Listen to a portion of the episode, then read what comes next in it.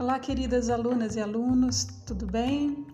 Bom, a nossa aula de hoje tem o seguinte tema: internet, realidade educacional e educação à distância.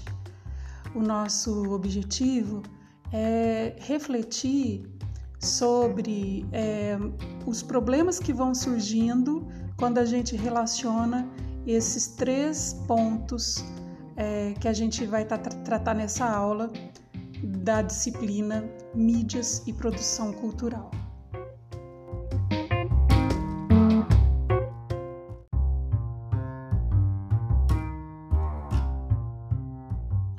O material selecionado para essa aula são duas é, pequenas matérias a respeito do assunto desse momento que a gente está vivendo, né, de ter que estar tá se relacionando à distância. Então, uma matéria, é, uma matéria que saiu no El País, com o seguinte título: Por que as videoconferências nos esgotam psicologicamente? A outra reportagem saiu na Folha de São Paulo e tem o seguinte título: Celular na Educação: Os Desafios da Pandemia. E Uh, eu separei para a gente ler também um capítulo de apenas duas páginas de um livro do Bauman, é, um capítulo do, do livro 44 Cartas do Mundo Líquido Moderno, e é o capítulo intitulado O Mundo é Inóspito à Educação, parte 3.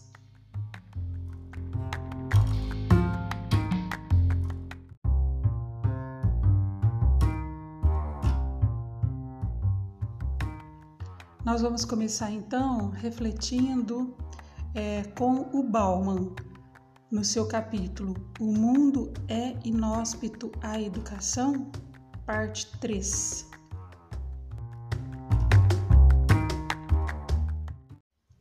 Então, né, gente, como a gente tem conversado algumas vezes em sala de aula e eu tenho relembrado a vocês a respeito desse percurso que uh, o conhecimento, o desenvolvimento do conhecimento foi sendo feito ao longo das eras e dos tempos, e o ponto em que a gente está hoje, né? Então, enfim, existe todo um percurso da, da civilização e do modelo de cultura, de sociedade em que a gente que a gente está hoje, que tem a ver com o percurso histórico de como o ser humano produz e comunica o conhecimento e como essa produção de conhecimento e a comunicação desse conhecimento através das mídias, e aqui mídias eu estou falando no sentido original mesmo, né, meios, né, através desses meios que são diversos, que começa no corpo humano e que chega à internet, né, como é que isso acontece. Então, o, o Bauman, ele é até um me parece um pouco irônico que ele começa com a seguinte frase: a marcha triunfal do conhecimento pelo mundo moderno progrediu em duas frentes. É um pouco irônica essa coisa da marcha triunfal, né? É um pouco irônico porque dá a impressão assim, será que, é, que o conhecimento ele realmente triunfou? Ele é algo que cientificamente, quando ele está falando conhecimento aqui, está embutida a noção do conhecimento científico mesmo. O conhecimento científico é aquele que parte da observação das coisas reais é, e a construção das relações a partir dessas, dessas observações. Bom, tem muito mais para falar sobre o que é o conhecimento científico, né? Mas a gente vai é, só é, é, parar por aqui nesse momento. É, e mundo moderno, quando ele fala mundo moderno, vamos relembrar também que o mundo moderno ele começa ali por volta do século XVI, XVII. Então, quando fala assim, o mundo moderno é essa fase da história que começa a partir das, da, da expansão dos europeus pelo mundo, pelas grandes navegações e essa mudança é, que acontece no mundo de um modo geral a partir desse aumento das comunicações, aumento das técnicas, o avanço da ciência, como é a ciência que a gente conhece hoje, que culminou na, nesse mundo que a gente está hoje. Então, o mundo moderno é isso, tá? Essa palavra significa isso. Então, quais seriam então essas duas frentes? Então ele falou assim, bom, na, na primeira frente, quer dizer, na primeira na primeira parte desse projeto de desenvolvimento dessa marcha, é, novas partes e novos aspectos do mundo, do universo, foram invadidos, capturados, examinados, mapeados. Então, assim, que aspectos foram invadidos? Bom, já começa com as terras, né? Com as, as, as grandes navegações invadiram os portugueses, os espanhóis, esses euro, europeus, eles invadiram novas terras, é, literalmente, né? Então, invasões, capturas, é, foram feitos novos mapas examinadas novas coisas. Bom, para além dessa questão geográfica e também física e literal, que é navegar pelo mar e encontrar novas terras, na verdade aqui o movimento segue muito mais longe. Com a invenção do microscópio, por exemplo, o ser humano passou a enxergar as células dos corpos e depois dentro das células os, o que tem dentro das células, depois com a invenção de outras máquinas de ressonância, chegou até a uma configuração do átomo, que é aquilo que está dentro de cada elemento, dentro de cada célula.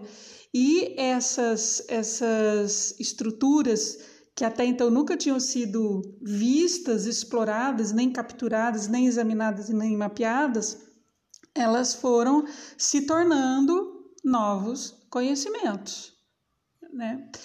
Coisa que não existia antes. Então, conhecimentos novos, coisas que são inéditas no, no percurso, na marcha uh, da humanidade através do conhecimento. Então, nessa primeira fase, que foi a fase ali do século XVI, XVII, XVIII, o império que os avanços, que esses avanços ajudaram a construir, foram quais impérios? Foi primeiramente o império da informação, o império construído para representação do mundo, quer dizer, o próprio edifício do conhecimento. Foi, por exemplo, no século XVIII que apareceu a enciclopédia, em que os iluministas franceses resolveram é, é, reunir todos os conhecimentos é, é que foram aparecendo no mundo a partir desse, dessa grande movimentação, a partir dessa grande hum, modificação na construção do conhecimento, e aí eles resolveram fazer um livro de tudo, que é a enciclopédia. E a ideia é que no momento, a ideia dos iluministas, né, que é lá no século, segunda metade do século XVIII, ou seja, não faz tanto tempo assim, faz o que? Fazem 250 anos no máximo. É, a ideia era que é o seguinte, no momento em que todo o conhecimento do mundo pudesse ser representado, ou seja, puder estar lá num livro, e hoje em dia a gente fala, vai, se esse conhecimento inteirinho puder estar tá na internet. Quer dizer, a internet é como se fosse essa enciclopédia do século XVIII, né? Assim, o que, que é que mudou? Mas tudo bem, não vamos ainda falar da internet. Vamos falar dessa ideia que as pessoas tinham, né? Que os, os filósofos, os cientistas, os educadores, eles tinham, né? Nessa primeira etapa da marcha triunfal do conhecimento, a ideia deles é que se todo o conhecimento que, que foi produzido pudesse ser ali representado, ou seja, pudesse estar ali num livro que as pessoas pudessem ler, é, isso era a coisa mais maravilhosa é, que podia acontecer, porque aí todo o conhecimento do mundo estaria disponível para qualquer ser humano. Então, é uma ideia maravilhosa. Olha, então agora todo esse conhecimento reunido, representado, ele está disponível. Então o conhecimento do mundo está disponível para o ser humano de um modo geral. O ser humano saiu da ignorância, por isso que chama iluminismo. É, é, esse século, século XVIII, é conhecido como século do iluminismo, porque é a ideia de que é, agora o ser humano estava iluminado, iluminado de sabedoria, o século das luzes, né? A gente ia sair daquela obscuridade da ignorância para entrar na luz da sabedoria. Bom, gente, isso aí é o iluminismo francês, europeu, inglês, tá? Isso tudo é uma história relacionada com a história, com a ideia de história dos europeus. Vamos deixar isso bem claro e a gente está dentro desse contexto, né? E a outra grande frente dessa marcha triunfal do conhecimento que o, que o Bauman coloca é a própria educação como frente, né? É, a própria educação, que antes era algo que não existia na humanidade como ela existe hoje, como algo institucionalizado e universalizado, no sentido de que ser educado é ir para a escola e ter acesso ao conhecimento que está disponível através de representações, através de livros, através de enciclopédias e agora através da internet, né? Essa educação, por exemplo, antes disso, a educação não era assim, as pessoas viviam as suas vidas, vamos por na Idade Média normalmente, né? As crianças eram educadas ali.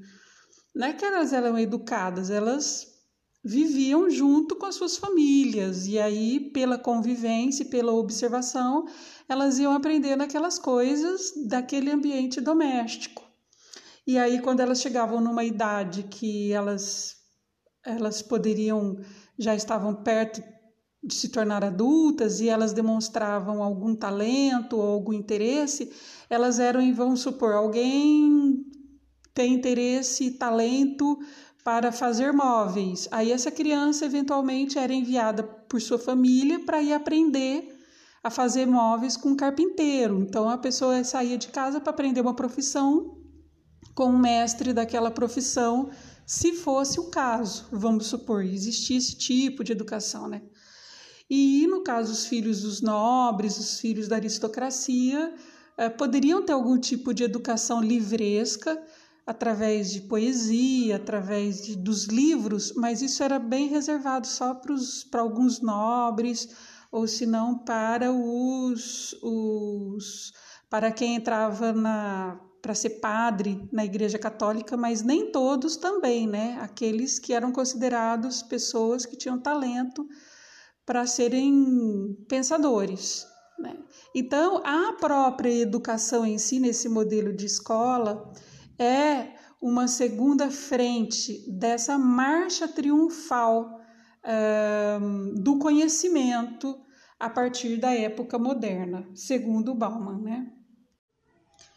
Bom, o Bauman, vocês sabem, ele nasceu lá, parece que é em 1928, e ele viveu ali a, a Segunda Guerra Mundial fisicamente, né? Viveu mesmo aquilo. E ele, ele, ele, ele relaciona a questão da guerra, dessa Segunda Guerra Mundial, como um momento em que as pessoas, os intelectuais, os, os, os professores, os, os cientistas, os pensadores, os médicos, as pessoas que se preocupam com é, o desenvolvimento humano. É desse tipo de pessoas que a gente está falando aqui. A gente não está falando de político, de, de, de uh, proprietário de grandes empresas, é, de soldados. A gente não está falando de militares, nem de políticos e nem de comerciantes. Então a gente está falando aqui sob um ponto de vista de educador, de filósofo, de médico de pessoas que se preocupam, de cientistas, de pessoas que se preocupam com o desenvolvimento do ser humano individual e do desenvolvimento da sociedade. Então, ele está dizendo o seguinte: essas duas frentes dessa marcha triunfal do conhecimento, que uma delas era reunir todo o conhecimento em livros, e agora no caso da internet, e, e dispor esses conhecimentos para a humanidade como um todo, é uma frente. E a outra frente é ter educação no mundo, ter escola, colocar a humanidade inteira na escola para que essa humanidade possa aprender esses conhecimentos e assim a humanidade evoluindo. Então, nessas duas frentes, a meta final do avanço, quer dizer, existia, segundo Bauman, uma, uma, uma ideia implícita que não é consciente, mas é tipo uma, uma ideia que fica por trás de todos esses esforços, segundo ele. A meta final, que ficou clara com o fim da guerra, com o fim da, da, guerra, da Segunda Guerra Mundial, que foi em 1945, era que é o seguinte: todos os espaços vazios deviam ser preenchidos. Tinha que ter um mapa mundi completo, ou seja, todas as lacunas de conhecimento, tudo que todos aqueles problemas é, que, que existem da falta de conhecimento devem ser preenchidos com conhecimento. E é, a humanidade, a partir de agora, deveria ser vista como uma, uma humanidade inteira e não separada, como um povo só. E todas as informações necessárias e, necessárias para o progresso dessa humanidade seriam reunidas e, uh, e aí o mundo cheio de conhecimento seria um mundo muito melhor, porque as pessoas teriam conhecimento, elas seriam racionais e a gente estaria num mundo bem melhor do que aquele que foi justamente o mundo que detonou a Primeira Guerra Mundial, a Segunda Guerra Mundial.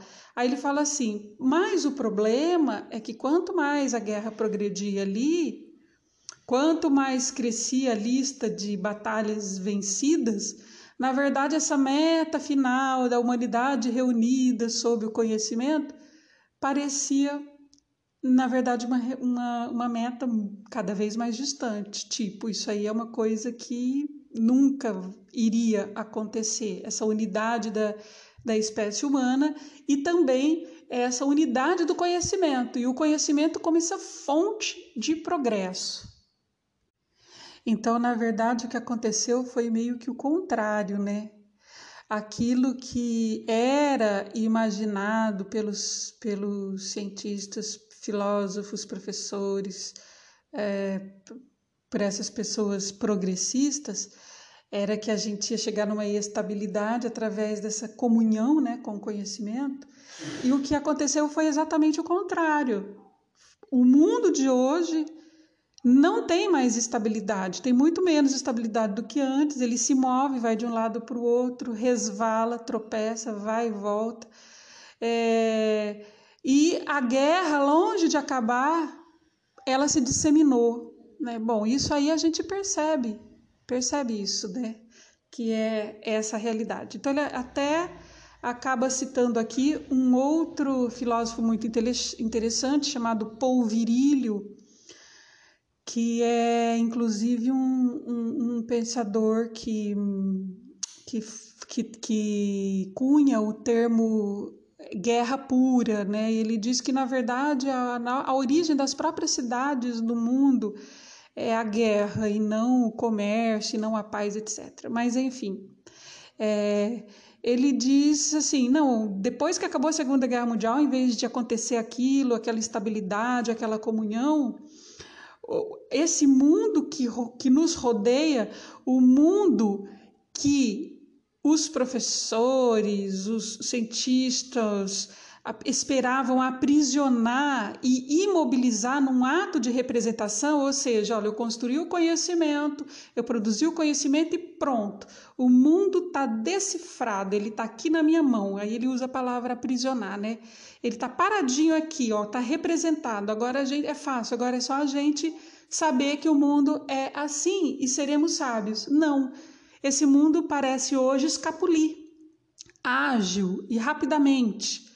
É, ele não, ele, ele parece que o próprio conhecimento tá, é, virou o contrário. O conhecimento agora conhece que ele não conhece, que ele não sabe, na verdade, a, a, é, que ele não chegou ao seu fim, né? Porque existia uma ideia de que o conhecimento poderia ter um fim. Ah, não, eu estudo, eu, eu conheço e pronto, essa é a verdade, parou aqui. Não, parece que quanto mais se conhece, menos se conhece.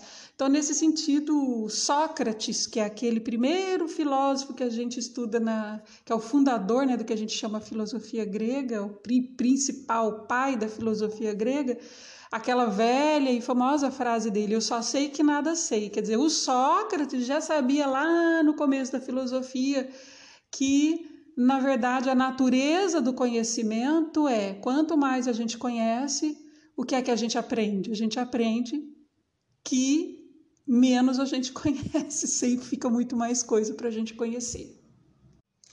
E ele fala uma coisa muito interessante, o Bauman, aqui nesse texto. Que a questão agora, quando a gente vê, a, vê na, nessa, nesse mundo digital, né, é que o, a o própria quantidade e excesso de informação é que se converteu no desconhecido. Porque é tanta informação, é, é, é tanta coisa disponível nesse grande livro, nessa, nessa grande enciclopédia que é a internet, que para um ser humano individual é impossível acessar todas as informações, aprender tudo isso. Então, o próprio fato da informação estar tá ali ela é o desconhecido já, ela já se converteu no desconhecido, né? Então, antes, lá no século XVIII, os iluministas, eles pensaram assim, não, então existe o conhecimento que não está ainda no livro, aí todo mundo vai colocar no livro, que é na enciclopédia, enciclopédia, aí esse conhecimento vai ficar acessível e nós seremos sábios, todos seremos sábios. Mas agora o que, que aconteceu? Como tudo que vai sendo conhecido, vai sendo colocado nesse grande livro, quem é que consegue ser sábio dessa forma que os iluministas pensavam? Porque a quantidade é gigantesca. Então, a própria informação produzida, o próprio conhecimento produzido, ele é produzido, mas ele fica desconhecido, ele continua sendo desconhecido. Né? Então, é a própria informação que parece ser vasta, misteriosa e selvagem demais. Então, para o homem comum de hoje, o gigantesco volume de informações que disputam a sua atenção é muito mais confuso, muito mais desnorteante e ameaçador do que, por exemplo, uh, os mistérios do universo, que, por, uh, uh, vamos supor, se você gosta de um assunto e vai pesquisar um assunto específico, isso aí parece ser até mais fácil de fazer do que você é, pesquisar na internet com um pouco de sabedoria, digamos assim.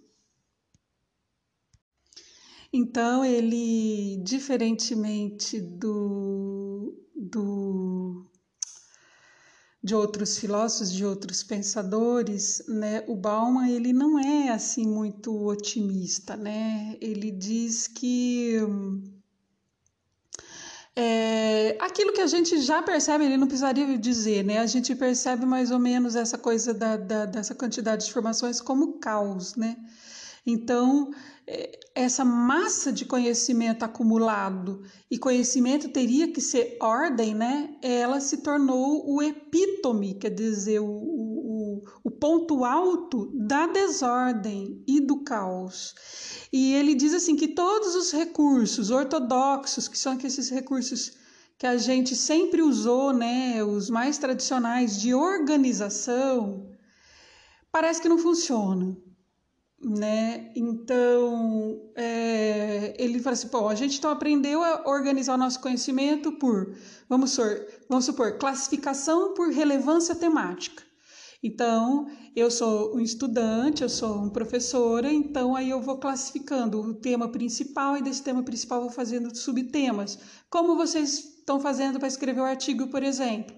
Vocês escolhem um tema, depois do tema é o objetivo, depois do objetivo geral vem o objetivo específico, então você vai criando uma hierarquia, né?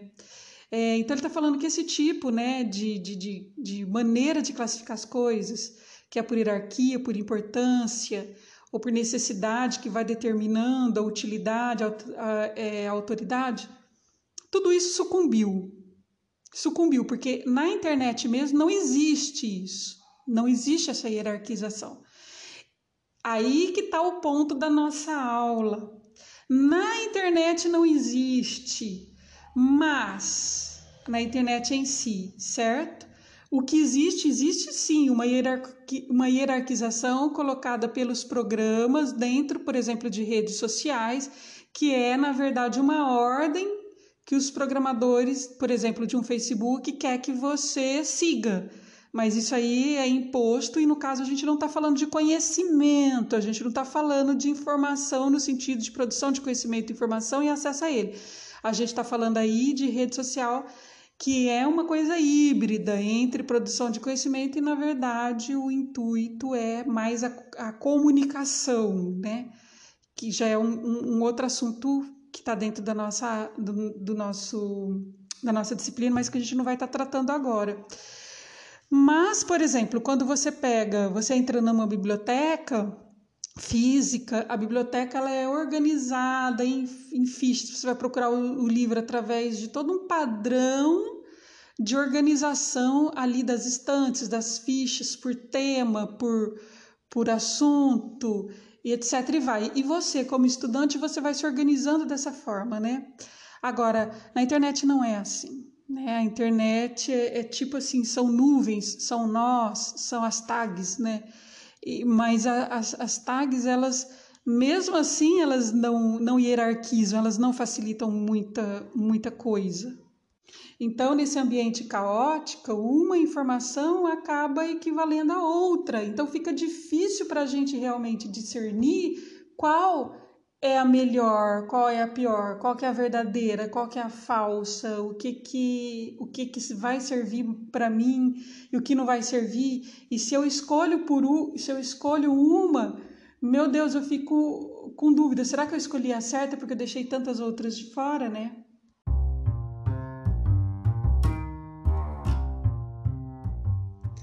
Bom, então o que o Bauman coloca nesse capítulo aqui é justamente isso, que talvez classificar informações segundo nível de importância seja agora a decisão mais difícil a se tomar, a decisão que causa maior perplexidade. Né? Porque aí a regra prática, por exemplo, essa aula eu tive, eu, eu, eu apesar do Bauman, apesar desse livro já fazer parte do, do, do, do plano de curso que eu, que eu montei para essa aula. É, na verdade, eu estou usando como material dessa aula e, e, como start, né, como disparo é, do, da temática dessa aula, o que está acontecendo com a gente agora, nesse momento. Isso é uma coisa muito diferente, porque antes a ideia de conhecimento nunca estava relacionado com o agora. A ideia de conhecimento estava sempre relacionado com é, é, o passado. Quer dizer, o que pode ser conhecido é aquilo que foi reunido, registrado e que consolidadamente foi comprovado através dos tempos e ficou ali imutável. Por ele ter por, essa, por esses conhecimentos terem resistido ao longo de bastante tempo e terem ficado ali imóveis, é por isso que eles eram considerados conhecimento. Mas veja, agora a gente não consegue mais pensar dessa forma. A gente, inclusive, inverteu. A gente acha que aquilo que é mais importante é o que está acontecendo agora. E a gente acaba desprezando coisas que foram é, construídas uh, há um tempo uh, mais antigo. Né? A gente tá, tá, chegou ao cúmulo de achar até mesmo inconscientemente as pessoas pensam assim: nossa, que um livro que foi publicado há 10 anos atrás, ele já é antigo demais, ele não está servindo, né? Então houve uma inversão total, total, absurdamente total. É, e ele, o Bauman fala assim: olha, em nenhum momento crucial, quer dizer, em nenhum momento importante da história da humanidade, os educadores enfrentar um desafio comparável a esse que a gente tem, nós educadores, a gente tem nesse momento, né? Por quê? Justamente por causa dessa instabilidade, por causa dessa incerteza e porque a educação sempre foi baseada na certeza, na estabilidade. Percebem? O drama. Então, o Bauman só está jogando esse drama aqui nesse capítulo. Bom, agora a gente vai então dar uma linkada com o texto da Folha de São Paulo, né, a matéria que fala sobre o celular na educação. E justamente essa questão que o Bauman está falando nesse texto reflete-se nessa matéria. Vamos lá então.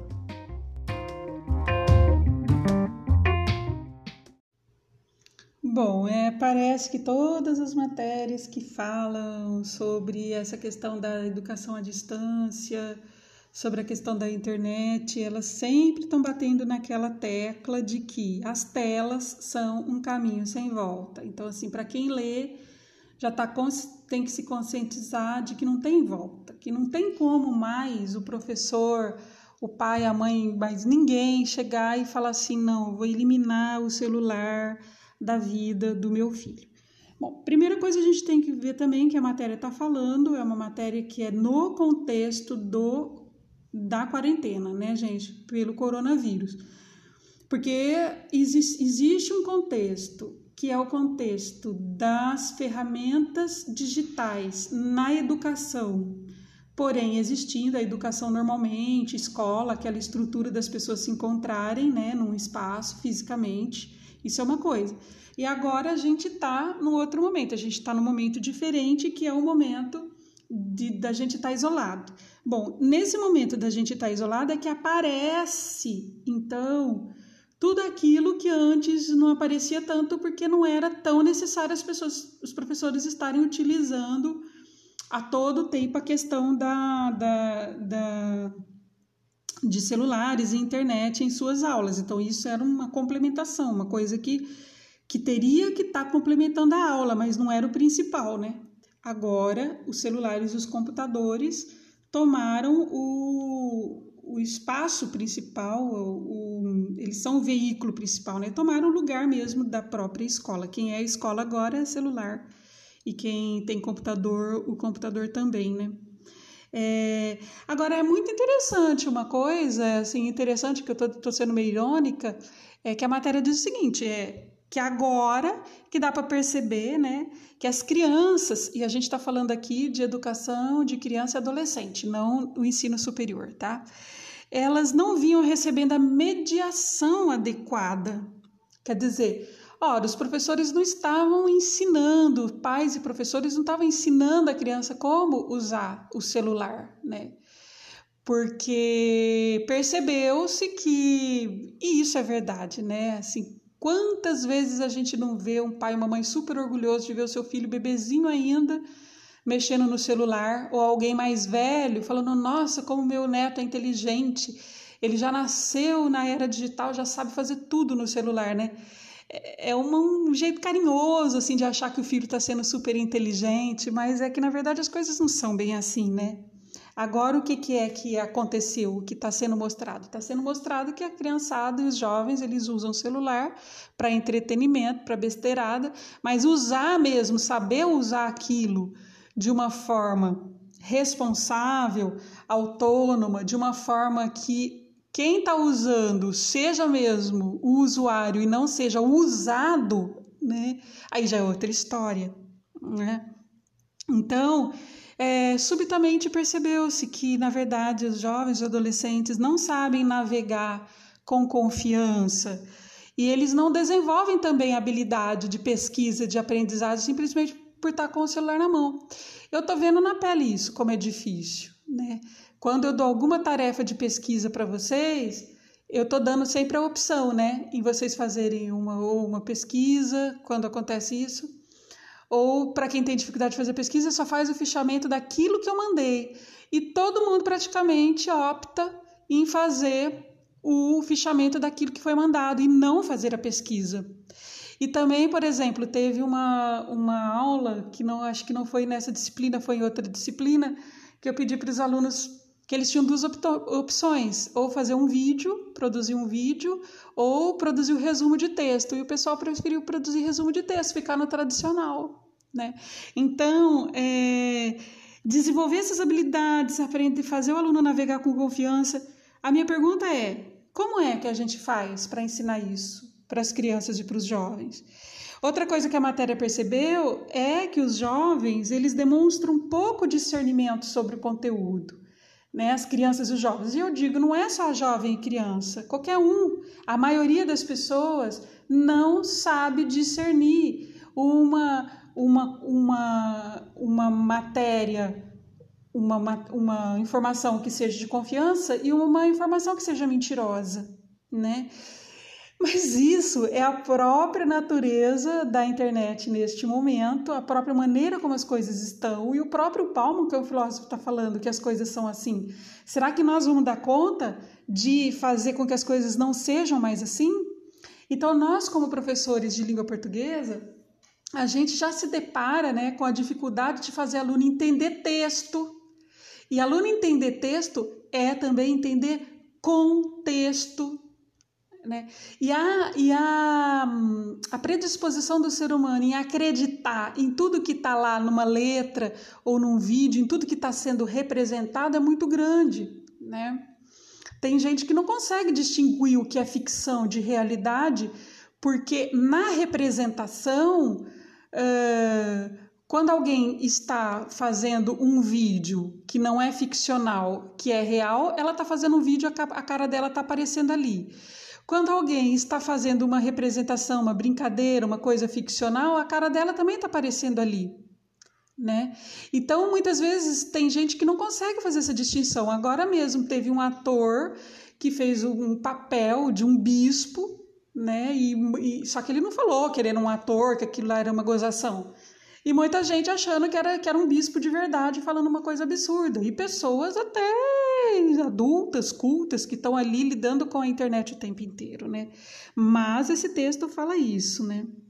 É, e esse texto está falando assim, nossa, agora está dando para perceber, esses alunos, eles não estão, eles usam né, o celular, mas eles, eles não conseguem usar o celular como uma ferramenta para eles se expressarem de um modo criativo e produtivo e produzindo conhecimento.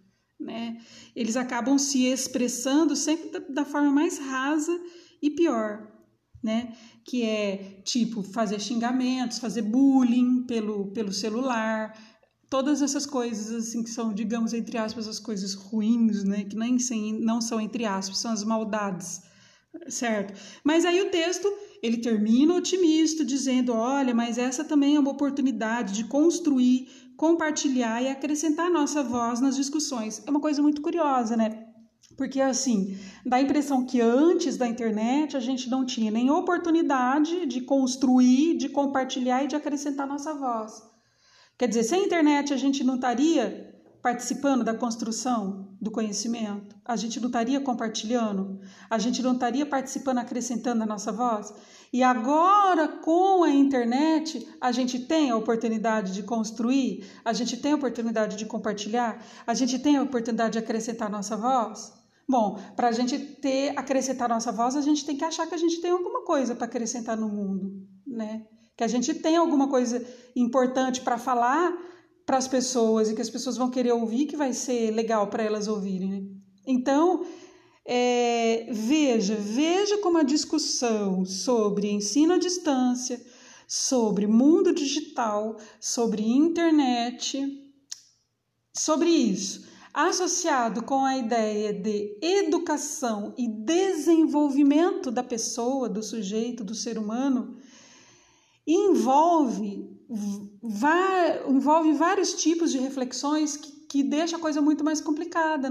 Nada é simples. Por isso que a gente precisa estar tá sempre tendo em vista a, a, de que o pensamento ele agora ele é um pensamento complexo no sentido que o Morin fala o pensamento complexo é um pensamento que leva em consideração vários pontos de vista ao mesmo tempo não dá mais para pensar as coisas linearmente né então, quando a gente lê uma matéria dessa, a gente percebe que é uma matéria bem feita e tudo mais, só que ela, ela mistura um pouco alhos com bugalhos e dá para perceber que, ó, não, gente, vamos acreditar que a internet é uma coisa boa para a gente construir, compartilhar e acrescentar a nossa voz.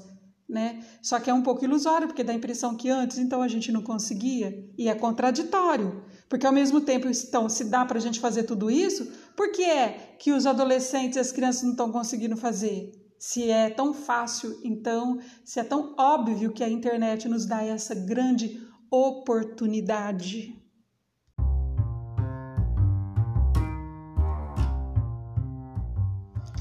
Bom, eu separei para vocês também, então, aquela matéria que saiu no El País sobre agora a, as videoconferências, né? Porque não, é, não somos só nós que estamos trabalhando assim à distância na educação, né? Muitas pessoas estão trabalhando também à distância e fazendo as suas reuniões por videoconferência.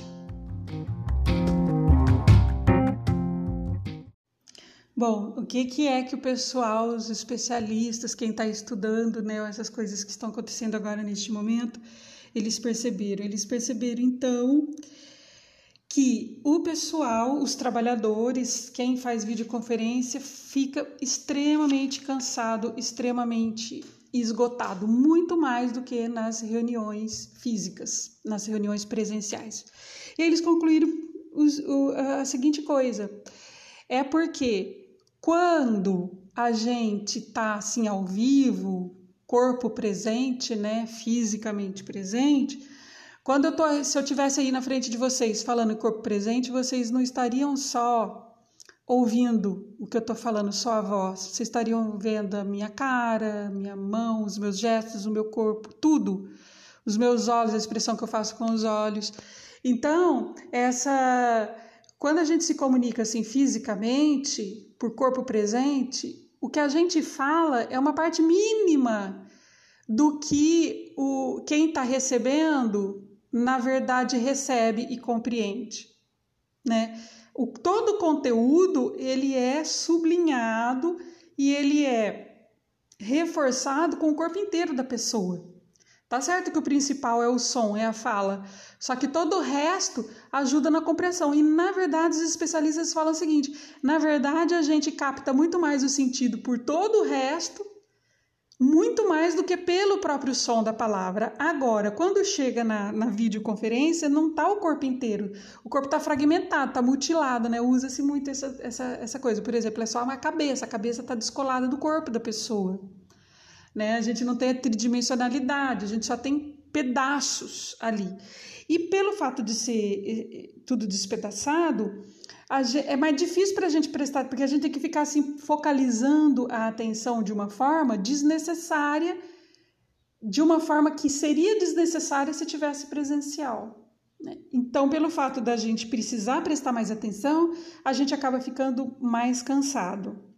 E uma outra coisa interessante também que deixa a gente estressado é que é super interessante isso. Um, para que eu pa, me pareça comigo mesma, para que eu pareça natural num vídeo, eu tenho que ir lá me maquiar, arrumar o cabelo, pôr uma roupa X, uma roupa Y.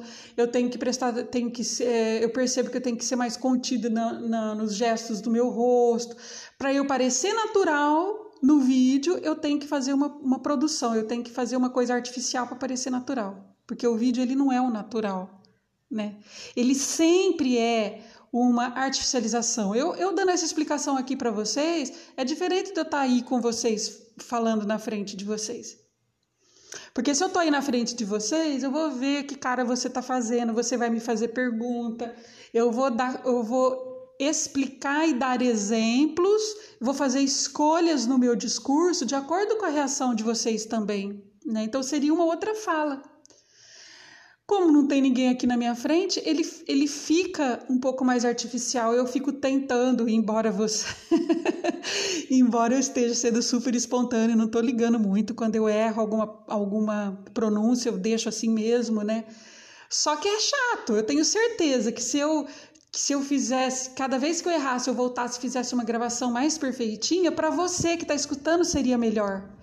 Então, essa coisa de ter que produzir, ter que fazer um artificial para que para você pareça natural, é também mais uma coisa mais estressante. Entenderam?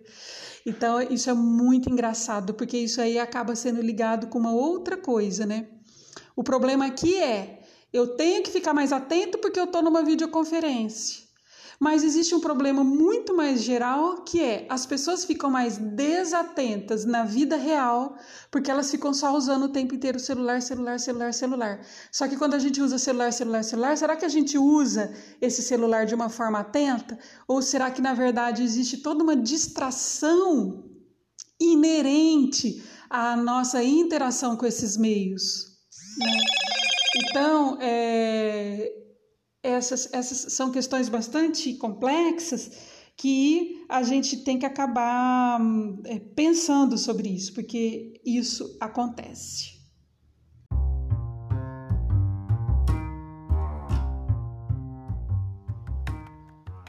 Bom, pessoal, então a aula de hoje era para a gente estar tá fazendo essa relação e essa reflexão, então, sobre essas, essas essa questão da atenção, né, que é exigida e o estresse que ocorre nesse nosso contexto, é, a, a, a, dificuldade que a gente tem, né, de estar tá encontrando as informações e usando realmente para o aprendizado a, o celular, o computador e tudo isso relacionado com o que o Bauman fala nesse texto e em muitos outros, mas eu destaquei esse nessa aula.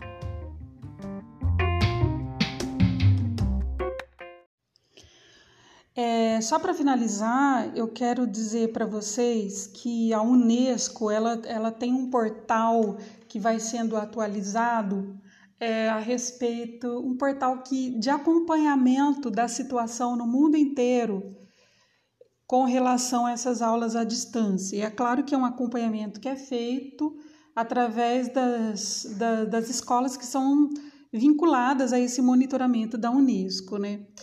E ali nesse portal, que eu tô, mandei o um link para vocês na aula, é, existia ali uma, uma, já uma lista de consequências adversas é, das aulas à distância por conta do isolamento que a gente está tendo agora na quarentena. Né? Então, nessa, nessa lista de, de consequências adversas estão a aprendizagem interrompida, quer dizer, houve todo um fluxo que foi interrompido de aprendizagem, né? Que ali em sala de aula, todo um curso que se interrompe, né? Porque muita gente não sai da escola, muitos alunos param de estudar e também muitas escolas pararam, né? Aqui a gente sabe, as escolas públicas, elas Uh, provavelmente o ano letivo, quer dizer, o ano letivo está perdido mesmo, no sentido que não dá para recuperar conteúdo mais de tempo. Então, as aulas, isso aí não foi decidido, né? Mas eu acho que elas vão, vão acabar sendo. Os alunos vão ter que retomar isso, retomar essa série. Isso tudo vai ter que ser reinventado, né? Outra consequência adversa é má nutrição, porque uh, muita gente é, pobre, crianças pobres, elas elas tinham né, um complemento ou até mesmo a principal refeição delas na escola. Né? Muita confusão e estresse por parte dos professores, nos professores também, porque muitos professores abandonaram a, a profissão porque não conseguem dar aula à distância. Muitos professores também ficam extremamente estressados porque o vínculo com o estudante se perde nessa coisa à distância, é muito, muito mais difícil você é, é, manter esse vínculo e aí o professor se sente responsável pela evasão escolar também, fica estressado. Os professores também eles eles tiveram que estão tendo que aprender em regime de urgência a, a mexer em todos os, os, os, recursos que seriam os, os recursos virtuais e aí eles ficam frustrados porque mesmo aprendendo a mexer não dá certo, não consegue é, alcançar todos os alunos, né? Porque não é todo mundo que também tem celular, não é todo mundo que tem computador ou conexão. A outra questão são pais despreparados, né, com seus filhos dentro de casa e não só pais despreparados, criança, quando os pais estão em casa, eles são despreparados. Claro, eles não são professores, né, para lidar com esse ensino ali com essa criança em casa o tempo inteiro e ainda tendo que mediar aí a educação à distância quando ela acontece e o abandono das crianças em casa pelo fato dos pais terem muitas vezes que sair para trabalhar, né? Tem essa coisa também de profissionais da, da, de saúde abandonando a profissão no momento que precisa, precisa do enfermeiro, precisa do médico, mas eles deixam, abandonam a profissão porque eles têm que ficar cuidando dos filhos em casa. E aí dá um impacto também na, no sistema de saúde. É né? uma coisa bem complicada isso. É... Tem o desafio de criar, de fazer a manutenção e de melhorar todos os problemas de aprendizagem, quer dizer, como criar novas soluções para uma dificuldade de um aluno, como ter a manutenção dessa aprendizagem, como melhorar a aprendizagem, tudo isso super difícil de estar tá resolvendo. Está é, tá havendo também é, lacunas nesses cuidados com, com as crianças. Está havendo, é, por exemplo, por quê? Porque o pai a mãe tem que fazer outras coisas e aí a criança fica ali abandonadinha porque e ela não está indo para a escola, né? Então ela fica meio que abandonada, né? É, tá havendo muita pressão sobre as próprias escolas e aí entra a nossa universidade também, né? Então pressão sobre as instituições sobre as instituições educa educacionais, pressão por parte de aluno, por parte de pai, por parte de todo mundo. Uma coisa gravíssima é que as crianças elas estão, é, em muitos contextos, mais expostas à violência pelo fato de não irem à escola. Então, por exemplo, aumentou demais casamento prematuro, criança uh, é, violentada sexualmente é, dentro de casa, porque fica o tempo inteiro de casa ou com outros adultos e não está na escola. Nos lugares onde tem milícia, onde tem bandido, agora a criança não vai para a escola, aumentou o recrutamento de criança para o crime pelas milícias. Aumentou a exploração sexual, então, porque a Unesco ela faz toda uma observação, principalmente né, nos países pobres e tal, né? Se bem que isso aí existe em todos os países. Né? É, e uh, o fato do isolamento social também é um fato que diminui as habilidades sociais, que faz parte da educação, né?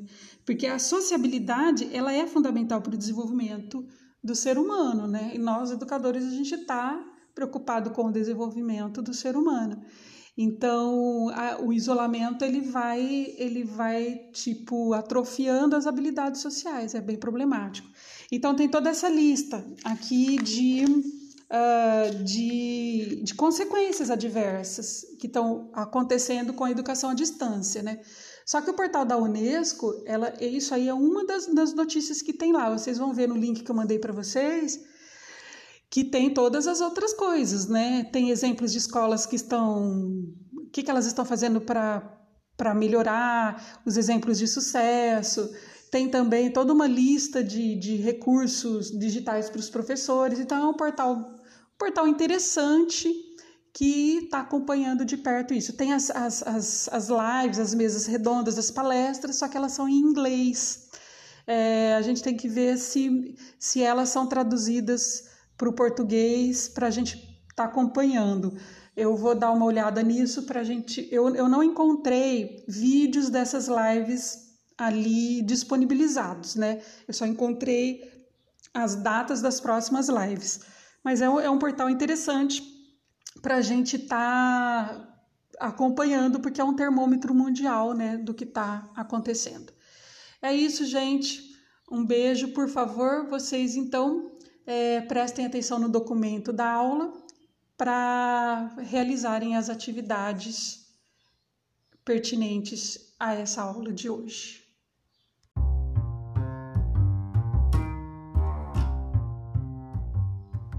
Tchau, gente! Um beijo, um abraço apertado para todo mundo e até a próxima aula.